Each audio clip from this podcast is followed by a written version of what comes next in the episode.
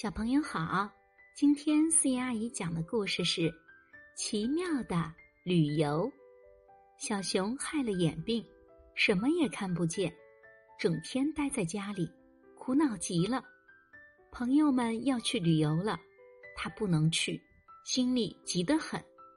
朋友们走了以后，他在床上躺一会儿，在地上来回走一会儿，扶着门到外边站一会儿。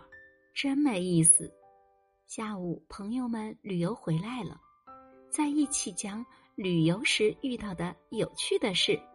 山羊说：“我路过一条很深很宽的山涧，一跳就过去了。”小猴说：“我从一棵很粗很高的大树爬上去，登上了岩顶。”乌龟说：“回来的时候下雨了，我是淋着雨跑回家的。”大伙儿越说越高兴，小熊在一边这里听听那里听听，不知不觉眼泪掉下来了。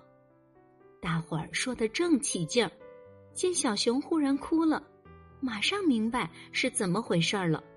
悄悄一商量，就欢迎小熊参加一次旅游。小熊说：“怎么旅游？我眼睛看不见，不能过山涧、爬大树。”也不能，他哭得说不下去了。能的，能的，朋友们一起回答。两只小乌龟分开趴着，小猴把小熊扶到一只小乌龟的背上，大伙儿一起喊：“迈脚过山涧了！”小熊迈开大步，跳到另一只小乌龟的背上，小熊不再流泪了。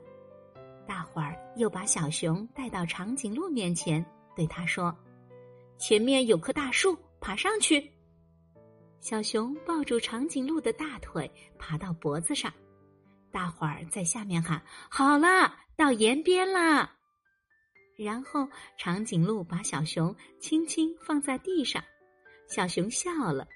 小熊正笑着，大象吸了水，来到小熊面前。大伙儿说。小熊注意，要下雨了！大象在小熊头顶喷水，小熊捂着脑袋。